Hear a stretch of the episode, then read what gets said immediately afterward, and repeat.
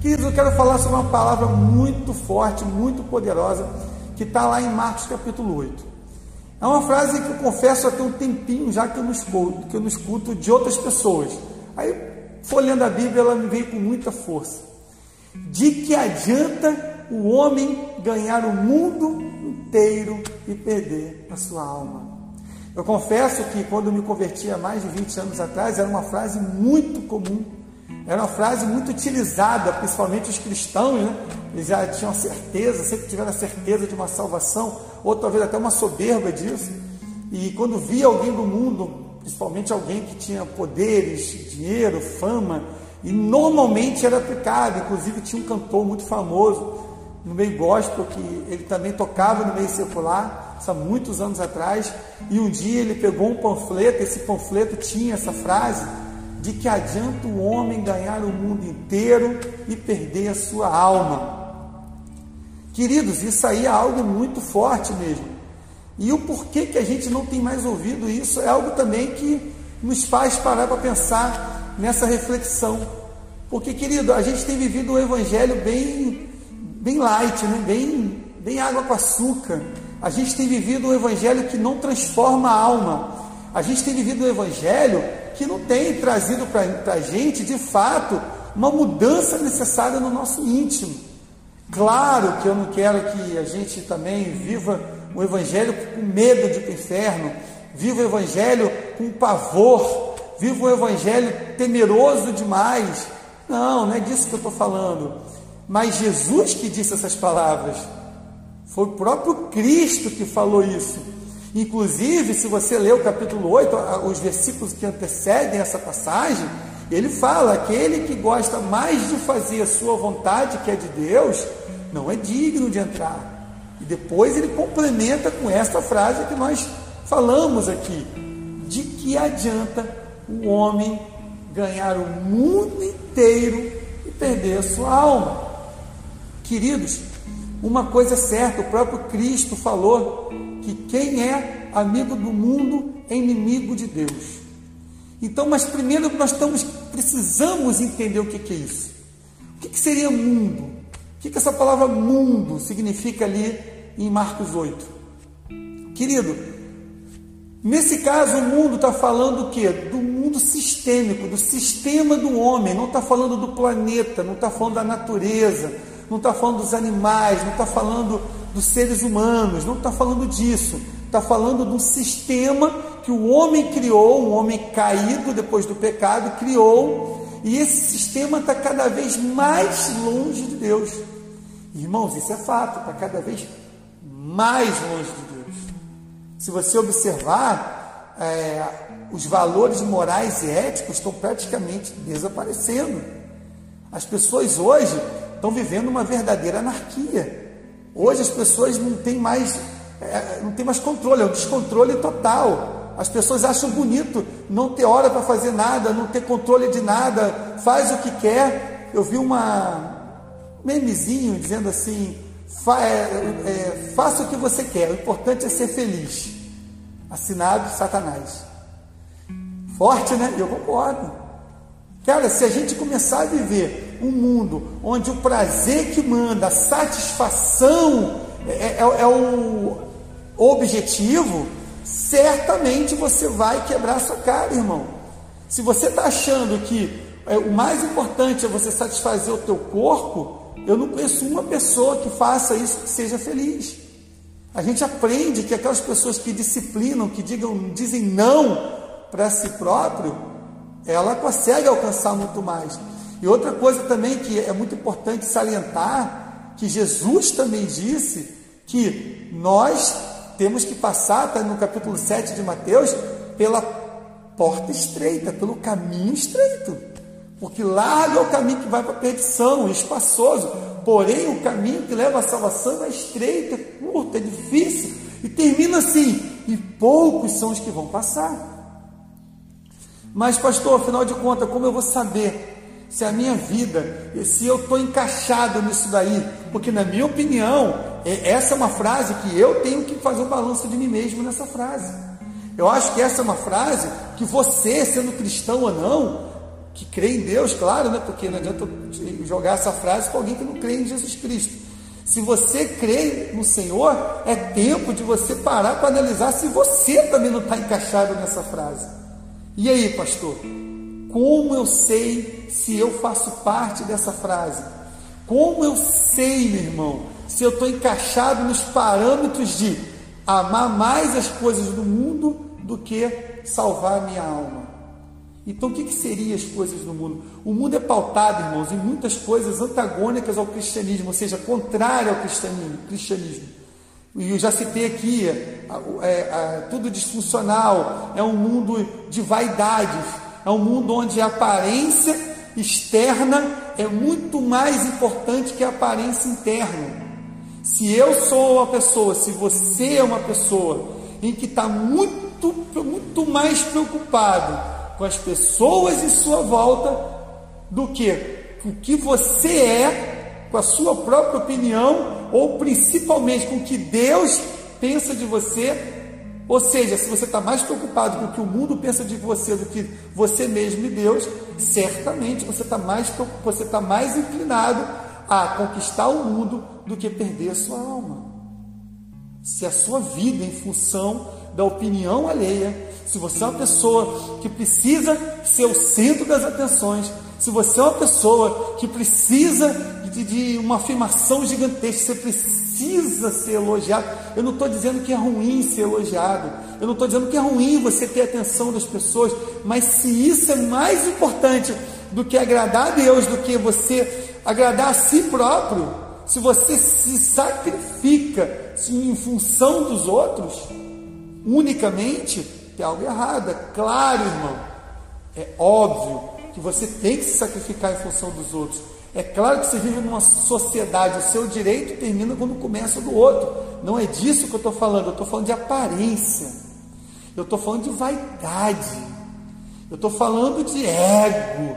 Eu estou falando de, de mundo, de palco. Eu estou no, no mundo, você não é quem você é. Quando você sai na rua, você vive um personagem. É comum. Você não pode sair de qualquer jeito no mundo, nem acho que as pessoas têm que fazer isso. Eu não sou a favor daqueles que andam igual um bicho, porque querem. Eu não sou a favor daqueles que se desconfigura completamente para dizer, não, eu não quero, não me interessa o que as pessoas pensam de mim. Não, me interessa o que as pessoas pensam de mim. E eu acho que é importante para a gente isso. O que eu estou tentando explicar aqui, meu irmão, é uma coisa muito simples. O que eu não posso é fazer da minha vida somente o que as pessoas pensam de mim. Tem que haver um equilíbrio entre o que eu penso de mim, entre o que Deus pensa de mim e o que as pessoas pensam de mim. E Jesus foi, foi extremamente criticado por esse mundo. Logo, esse mundo não entende o padrão de santidade, o padrão divino, o padrão perfeito. O mundo não compreendeu. O próprio João, no Evangelho no primeiro capítulo dele, ele fala: E ele fez o mundo, o mundo não recebeu, o mundo rejeitou, porque o mundo não está preparado para entender o nosso cristianismo. Então é isso, já começa um divisor de águas. Se você está sendo extremamente também é, aceito no mundo, se você tem que parar para pensar se se o teu cristianismo está real. Eu não estou dizendo que você tem que ser odiado pelo mundo, mas provavelmente você vai ser, porque você vai ser controverso muitas das vezes. Porque concordar com Deus é muitas das vezes discordar das coisas do mundo. Então, que você não viva em função disso, que você não seja dependente dos aplausos, que os aplausos não venham te comprar, como diz um louvor da Fernanda Brum, muito antigo e muito bom que o orgulho de ser alguém especial aqui nesse mundo não venha ser o motivo do seu caminhar aqui na terra. Queridos, a ganância também é outra coisa que, que é, um, é um grande termômetro se de fato eu estou vivendo é, de acordo com esse mundo ou de acordo com o reino de Deus. Porque esse mundo diz que aqueles que têm dinheiro é que são bem-aventurados. Esse mundo diz que aqueles que têm a condição financeira boa é aquele que o dinheiro tem poder de compra. E se você não tem dinheiro, você não tem poder. Então, se você não tem dinheiro, você não é nada. E isso é o que o mundo prega. Mas Jesus nasceu na manjedoura, meu irmão. Jesus nasceu pobre. Jesus não tinha onde reclinar. E depois de adulto, ele falou isso: todos os animais têm onde reclinar a cabeça, mas o filho do homem não tem. A vida de Jesus não era pautada no seu poderio financeiro. Se você é uma pessoa que está ligada simplesmente nos bens materiais, se a tua vida é viver em função disso, eu não estou dizendo que os bens materiais são ruins, pelo amor de Deus, claro que são bens. É muito bom, o dinheiro é muito bom. Não vejo problema nenhum no dinheiro. É o amor a ele que a Bíblia diz que é um problema, e de fato é. Se você é uma pessoa que tudo na sua vida está girando em torno de como ganhar dinheiro e não perder, meu irmão, tem algo errado. Para que, que você quer isso? E eu falei até há pouco tempo no áudio, no ponto a ponto, no áudio no vídeo, que tem gente que fica bilionária, 100 bilhões de dólares, nunca vai conseguir gastar esse dinheiro. E se ele tiver um desejo a ser cumprido, no, no vídeo que eu falo, cego de Jericó, é, se ele conseguir Deus falar para ele qual o desejo que você tem, é capaz de ele pedir três vezes mais a sua fortuna que ele nem pode gastar, nem tem condições de gastar. Irmãos, nós precisamos acordar. O dinheiro não é o seu Deus. E isso é algo que me faz parar para pensar se eu sou ou se eu não sou mais virado para esse mundo do que para o reino de Deus. E é uma coisa curiosa, irmãos, porque uma coisa que eu vejo que das pessoas que têm muito dinheiro, eu sei que não são todas, não estou dizendo que não estou amaldiçoando os ricos aqui, de jeito nenhum. Eu estou dizendo que, mas tem gente que ele quer ter milhões, bilhões, trilhões, se possível, muito mais para poder dizer que ele tem aquilo que todo mundo gostaria de ter, mas só ele tem. Eu tenho o que todo mundo gostaria de ter, mas só eu tenho. Irmãos, é tempo da gente mudar isso tudo. É tempo da gente enxergar se a minha vida é pautada, se eu quero ter o que as pessoas gostariam de ter e só eu tenho. E se eu também só fico de olho nas coisas que as pessoas têm que eu não tenho, isso é ser alguém que está mais preocupada de ganhar o mundo do que salvar a tua alma. E algo parecido com isso é o poder. Tem gente que tem necessidade de poder. Tem uma frase muito famosa, muito famosa. Quer conhecer uma pessoa, dê poder a ele. Cara, isso infelizmente é verdade. É uma frase que não é bíblica, mas poderia ser. Tem gente que quando alcança o poder se transforma, se modifica. Meu irmão, porque tem gente que parece que quer ter o poder só para mostrar que é melhor que outras pessoas, que está acima de outras pessoas, que está acima de tudo e todos. Tem o prazer de mandar, tem o prazer de dar uma ordem as pessoas cumprirem. Ele não, essa pessoa não dá uma ordem porque é necessária aquela ordem para chegar a algum lugar. Não, é pelo simples prazer de mostrar quem é que manda. E, e, isso é muito atrelado também ao dinheiro que nós acabamos de falar. Isso é muito atrelado a, a inúmeras situações. Se você quer ter poder para não fazer o bem, mas simplesmente para ser alguém, você também está sendo muito mais uma pessoa que está mais preocupada em ganhar o mundo inteiro do que perder a sua alma. Meu irmão, Jesus, ele falou: você quer ser grande? Seja o menor. Jesus falou, quando ele começou a lavar os pés dos discípulos: Eu vim aqui, eu, Jesus, Filho de Deus, desci do trono do Altíssimo, vim nessa terra como homem, e a primeira coisa que eu fiz, e, e, e o maior ensinamento que eu dei é: Eu vim para servir. Uau! Uau! Jesus falou: Eu vim para servir, e pediu que a gente fizesse o mesmo. É tempo, irmãos, da gente se humilhar. É tempo da gente entender que a vaidade, que normalmente o poder, ele é muito vinculado à vaidade, é muito vinculado ao orgulho.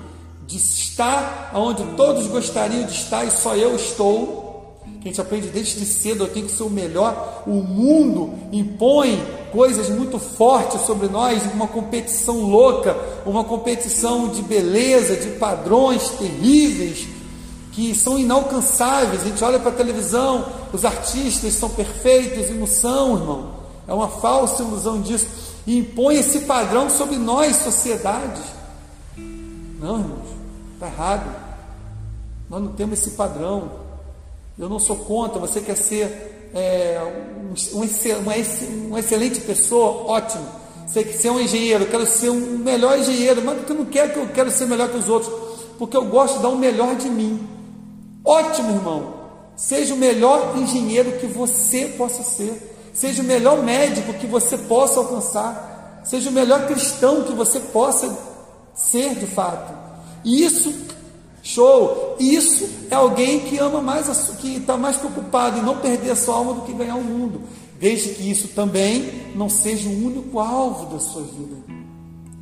Irmãos, nós temos que aprender muitas coisas nesse mundo.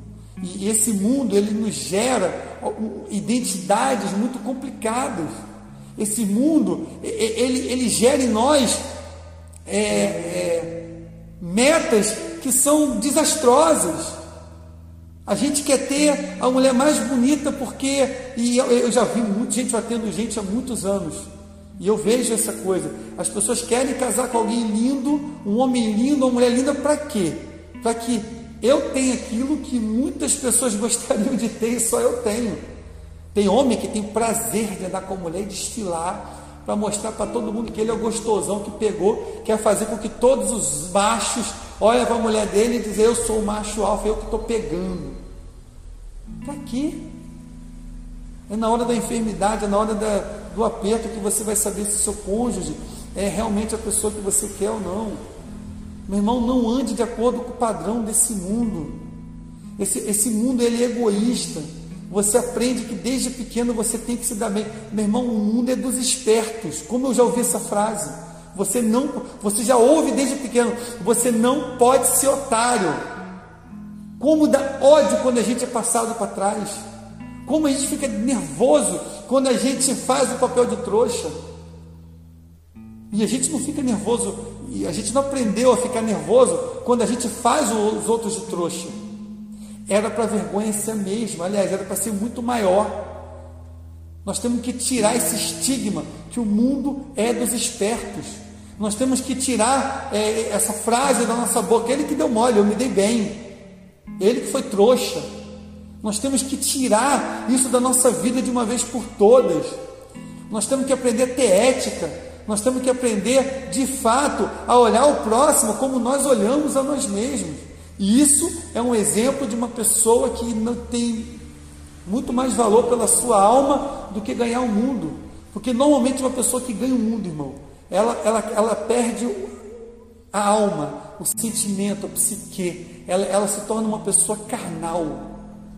Ela é uma pessoa que no começo ela dorme, um amigo meu que trabalhou comigo muitos anos, tem um pouco não vejo ele, e ele falava assim, uma, uma frase muito interessante, ele falava assim, você fez uma besteira, na primeira noite você vai dormir, não vai conseguir dormir, na segunda você também, mas da terceira e quarta, quando você fizer uma besteira e dormir, e dormir, já era.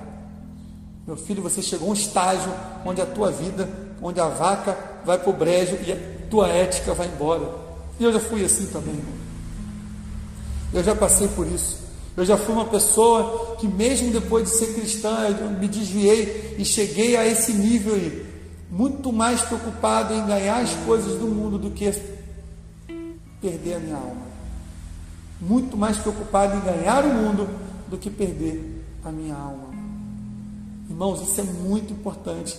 Você e eu pararmos para pensar, definirmos o padrão da nossa vida.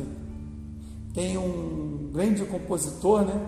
E que não é cristão, é, é de uma banda que eu curtia há muitos anos, que eu não, não era cristão na época, e, e a letra de uma música dizia, um, ele mostrava de fato a, o conflito interno do ser humano com esse mundo. E ele já dizia algo muito, é, muito consistente com o que nós estamos falando aqui. Falava assim, a letra da música dizia assim: sempre precisei de um pouco de atenção. Acho que não sei quem sou, só sei do que não gosto. Irmão, isso aí é exatamente o que eu vejo no mundo hoje. Não concordo com as letras desse homem, não. Só que eu tenho que aprender a reter o que é bom e jogar fora o que não presta. E ele fala uma verdade muito grande: as pessoas não sabem quem são elas mais, só sabem do que não gostam, só querem saber do que gostam. É, é muito doido. E nesse mesmo, nessa mesma música ele fala: Este é o nosso mundo. O que é demais nunca é o bastante. E a primeira vez é sempre a última chance. Cara, é doido. É, é, é essa letra está tá correta também neste mundo. Quem tem o padrão deste mundo, não a gente que é cristão. Não nós somos pautados em servir a Jesus. O que é demais nunca é o bastante. É a primeira vez. Cara, é um mundo terrível, onde a justiça é terrível, onde as pessoas não têm mais piedade, onde as pessoas não têm mais pena, onde as pessoas já não sabem se colocar no lugar do outro. Me interessa a mim. Se eu estou satisfazendo a minha vida, eu estou feliz, eu estou bem. E você encontra empresários, homens famosos que vivem essa desgraça. Quanto mais rico, quanto mais poder, quanto mais fama, quanto mais tudo, mais a vida é desgraçada, mais a vida não tem sentido, menos eles se emocionam, menos eles aprendem a absorver as coisas bonitas da vida. E a gente encontra isso dentro da religião também. Você encontra isso, inclusive, no meio de pastores, líderes, bispos, pessoas que se tornaram escravas de si próprio, pessoas que, olha, adoram aplausos, pessoas que usam a, a, a, o cargo para mandar, para pisar nos outros, permite a arrogância tomar conta, permite a vaidade eh, ser algo estrondoso na vida. E o orgulho vai ferindo, o orgulho vai trazendo cada vez mais lado carnal, e a pessoa se torna alguém totalmente longe do Espírito Santo, e mais carnal possível, mais dona do cargo, e menos servindo, e mais querendo ser servida, mais adorando a bajulação, mais querendo aquilo que Deus nunca pediu para que um pastor, um líder, um bispo tivesse. Eu confesso que no, meio da minha, no começo da minha caminhada, teve dois pastores norte-americanos que eu nunca tive com eles assim. Já, já, já fui em cruzadas deles, mas eu nunca tive o privilégio de bater um papo com um deles. E eles foram a base da, do meu cristianismo no começo, e base maravilhosa, escrevendo livros extraordinários. E esses dois homens de Deus se perderam no meio disso, deixaram a vaidade tomar conta deixaram a soberba, começaram a permitir que os elogios fossem mais profundos do que a renúncia. Começaram a se apegar ao dinheiro, se apegar às pessoas que tinham dinheiro. Irmão, foi muito triste. Para mim foi uma grande decepção. E esses dois caíram praticamente na mesma época. E todo o carinho que eu tinha por eles deixou de existir, irmãos. Mas eu ainda consegui pegar, pelo menos eu tenho até hoje os livros da época que eles estavam bem. E eu até hoje gosto desses livros. E para honra e glória do nome do nosso Senhor Jesus Cristo, esses dois homens se arrependeram depois. E hoje vivem o evangelho, a viver um evangelho correto. E isso é muito importante. E isso é muito importante a gente compreender que precisamos ser o reflexo de Jesus. Se você é um líder, seja ele de qualquer coisa, um líder de jovem, um líder de louvor, um líder de qualquer coisa, meu irmão, você precisa refletir o caráter de Cristo. As pessoas precisam olhar para você, um homem e uma mulher que serve a Jesus e serve a teu irmão. Porque senão daqui a pouco as nossas palavras vão se tornar vazias. Por exemplo, eu fui numa cruzada depois que, que um desses homens tinha caído. Irmão, impressionante o olhar de arrogância Impressionante o quanto esse homem é, é, tinha perdido o brilho do Espírito Santo de Deus. Era um homem, inclusive, que fazia milagres e maravilhas, não aconteceu nada ali. E eu via uma arrogância profunda. Mas a palavra dele foi muito forte. Ele ainda tinha no intelecto dele o raciocínio. Então a palavra dele começou a sair da mente pela boca até chegar na gente ali. Mas um verdadeiro homem de Deus, a palavra sai das entranhas. O Espírito Santo nos toca, queima tudo aqui dentro, a gente, ó, uau, bota para fora aquilo que está aqui dentro. Faz o que Jesus fez diante da tempestade. Jesus não acalmou a tempestade, ele tirou a paz que estava dentro dele e derramou sobre a tempestade. Isso só um servo do Senhor verdadeiro e genuíno pode fazer. Que as pessoas possam olhar para você como um porto seguro. Que as pessoas possam olhar em você a humildade, a simplicidade. Que as pessoas possam reconhecer que você é alguém que está disposto a servir. Que é alguém que reconhece que não é nada, que se, se tirar o Espírito Santo, acaba aqui mesmo. Tira o Espírito Santo de mim, meu irmão. Tu vai ver que desgraça que você vai ver. Já não vê muita coisa hoje. Agora imagina sem o Espírito Santo. Eu sei o que foi ficar sem esse Espírito Santo dentro de mim. O quanto custou a, a Fernanda Brum e a Exla. Uma, uma fala para outra, acho que foi a Fernanda Brum que fala numa, numa, no DVD da Exla. Eu sei o quanto foi difícil ficar sem ele, por isso eu não quero perdê-lo mais. Irmão, nós precisamos para entender de uma vez por todo, de uma vez por todas, que para ser inimigo de, para ser amigo do mundo, nós seremos inimigos de Deus. E se eu estou disposto a ganhar a minha alma, se eu estou disposto a salvar a minha alma, eu preciso renunciar a mim mesmo. Eu preciso entender que e o que é renunciar a mim mesmo é quando os meus tesouros não estão nessa terra. Porque o dinheiro é muito legal, mas o dinheiro não compra os tesouros de Deus. O dinheiro não compra os verdadeiros amigos. O dinheiro não compra o verdadeiro, o verdadeiro sorriso, a verdadeira gargalhada. O dinheiro não compra a plenitude da alma. O dinheiro não compra um abraço verdadeiro. O dinheiro não compra o olhar de um filho, de um irmão, de uma mãe, de um pai, de um cônjuge. O dinheiro não compra, meu irmão. O mundo não vai conseguir satisfazer as suas coisas. Jesus foi muito claro quando ele falou ali do filho pródigo. O filho pródigo ele se achava uma pessoa que incompleta, então ele foi lá e pediu o dinheiro, a herança dele, que ele nem tinha direito ainda porque o pai estava vivo, e o pai deu e o menino meteu a cara nesse mundo, meu irmão. Até descobrir que esse mundo não satisfaz.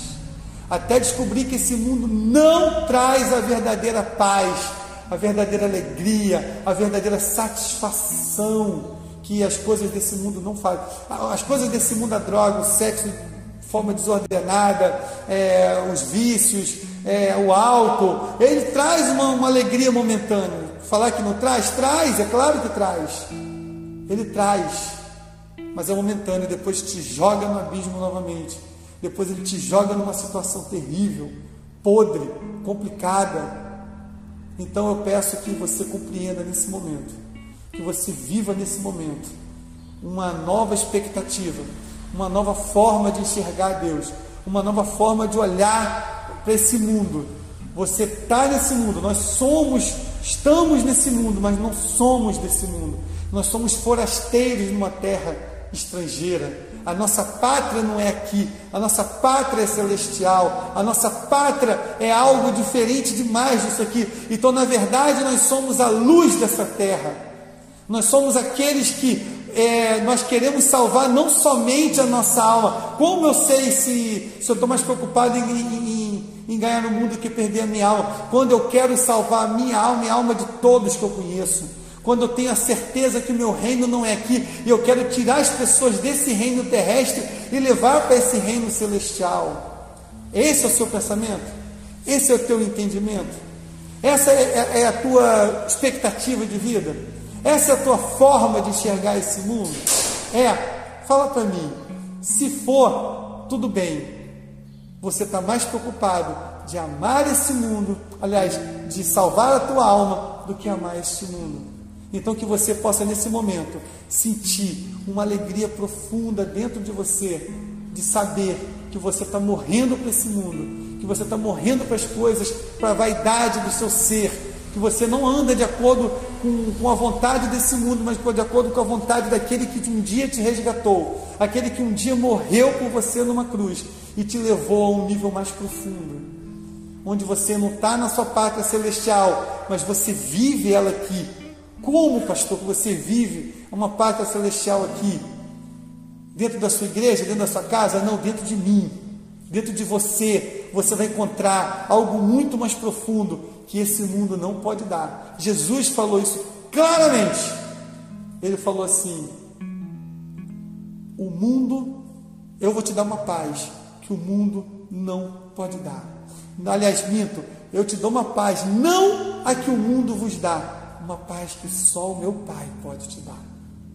Não é essa paz que significa tranquilidade, não é esse amor que, que é praticamente um negócio, não é esse amor de vaidade, não é esse amor condicional, não, é um amor incondicional. Eu sou teu amigo porque eu gosto de você, não pelo que você tem.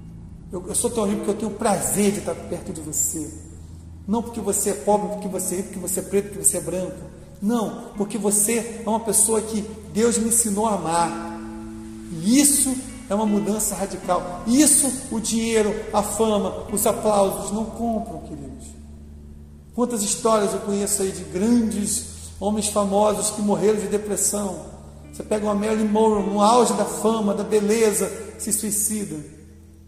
Irmãos, tudo nessa vida é passageiro. Tudo nessa vida é temporário. Tudo nessa vida passa.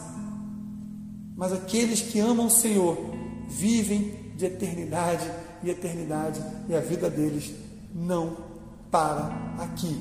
Quando fecha os olhos aqui, para sempre, abrirá para sempre num lugar lindo e maravilhoso. A tua expectativa é o que? Agradar ao mundo ou subir para estar pertinho do Pai? Então, nesse momento, eu quero te convidar a viver algo mais profundo com Deus. Nesse momento, eu quero fazer uma oração. Se você chegou nesse momento e a conclusão de que, ah, eu, pastor, eu de fato estou mais preocupado em ganhar o mundo do que salvar a minha alma. Ótimo, também já tive aí várias vezes. Então eu vou orar por você, que você possa nesse momento renunciar na tua vida às vaidades, os orgulhos, as coisas, os bens, Nada que, de novo, não estou dizendo que os bens materiais são ruins, não, mas eles não podem ser o teu Deus, a razão da sua vida, o seu tesouro principal. Então que você feche os teus olhos, bota a mão no seu coração. Não precisa fazer isso fisicamente, que você faça isso na forma espiritual, que você venha sentir, nesse momento, uma ministração, que você venha sentir as mãos de Jesus te tocar. Pai eterno, nesse momento eu ministro sobre esse irmão, sobre essa irmã que está aqui me ouvindo, me assistindo. Senhor, que eles possam ser tocados que eles possam compreender que tu tem coisas muito mais preciosas, mais profundas do que essas coisas terrenas na vida deles, Senhor. Que tu vai dar as coisas terrenas, tu tem prazer na prosperidade dos teus filhos, mas tu tem muito mais prazer numa prosperidade emocional, numa prosperidade sentimental, numa prosperidade, Senhor, humana humana, no qual o dinheiro não compra, a fama não compra, os aplausos não compram. Tu tem muito mais prazer em nós quando nós vivemos de acordo com o coração sedento e não com o bolso sedento, com orgulho sedento. Tira isso de nós, vai tirando. Vai, eu ministro sobre cada um aí, que o teu Espírito Santo vai começar a mudar o entendimento, a forma de enxergar, a forma de ouvir, a forma de falar. Eu declaro nesse momento que você vai sentir aí um toque poderoso do poder de Deus sobre a sua vida e receber algo incrível e verdadeiro que só Deus pode transformar, só Deus pode te satisfazer. E depois que você receber isso, você vai querer levar isso para outras pessoas. Que no meio desse confinamento você seja uma atalaia do Senhor. Que você possa ser uma pessoa que, que leva isso a um nível mais profundo de, de intimidade, de amor a Deus. Que a tua intimidade com Deus seja muito mais profunda do que qualquer coisa desse mundo. E igualmente a sua intimidade com o teu irmão venha ser tão grande quanto a sua intimidade com Deus. Porque se tu há uma intimidade com Deus, certamente você refletirá isso na tua vida em prol do seu irmão. Então que você possa entender isso e viver isso, meu irmão. Viva, que haja uma mudança na tua vida poderosa aqui nessa noite. Que você possa nessa noite sentir a plenitude do Espírito Santo de uma forma linda e verdadeira. Que você possa estar se alimentando dessa palavra, desses louvores que você ouviu essa noite. Que você possa estar levando isso a um nível mais profundo, de intimidade real com Deus. Quanto mais você se apegar a Deus, você mais você vai entender que você não é você está nesse mundo, mas você é um forasteiro. Você é alguém que pertence a uma pátria celestial e está fazendo um intercâmbio nesse mundo. Só que em vez desse intercâmbio, você está aprendendo com esse mundo, você está levando o seu, seu mundo celestial a este mundo ter, terrível. Você, é, se tem uma palavra que, que exprime perfeitamente isso, você é um embaixador. Você está levando a sua pátria para uma pátria que não é sua. Você está representando o seu Deus aqui nessa terra. E isso, quando está aqui e está aqui, é um sinal que você não está mais tão preocupado em amar esse mundo do que salvar a tua alma. Que Deus abençoe você poderosamente. Que você tenha um final de semana maravilhoso com o Senhor.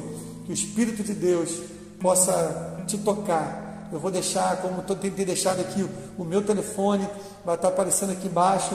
Se você precisar de uma ajuda, irmão, nós somos uma igreja que, que, que acolhe, que ama acolher. Temos grupos de homens, mulheres, jovens, e uma igreja que ama amar. E você pode fazer parte dela se você quiser. Ou se não, de repente você está vendo esse vídeo em outro, do outro lado do mundo, ou em uma cidade muito longe. Pastor, eu queria só uma conversa, eu queria, eu queria que você ouvisse um pouco a minha história, me ajudasse. Amém. Tem aqui esse telefone, meu WhatsApp. Que aliás, eu, eu, peço até que você não me ligue, porque eu raramente atendo o telefone. Minha vida é muito corrida, mas eu sempre respondo os WhatsApp. Então, meu irmão, que você possa usar e abusar disso. Estamos aqui para isso. Nosso ofício é esse. E que se isso acontecer, que eu seja um homem segundo o coração de Deus na sua vida. Tá bom, meu irmão, minha irmã? Que Deus abençoe vocês poderosamente.